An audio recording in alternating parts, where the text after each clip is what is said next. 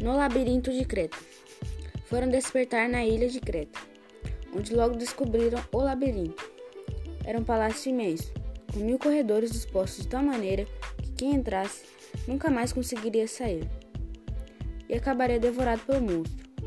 O Minotauro só comia carne humana. Diante do labirinto, os três pica-paus pararam para refletir. Quem entra não sai mais e acaba no papo do monstro, disse Pedrinho mas nós sabemos o jeito de entrar e sair. É irmos desenrolando um fio de linha. Ah, se eu tivesse trazido um carretel.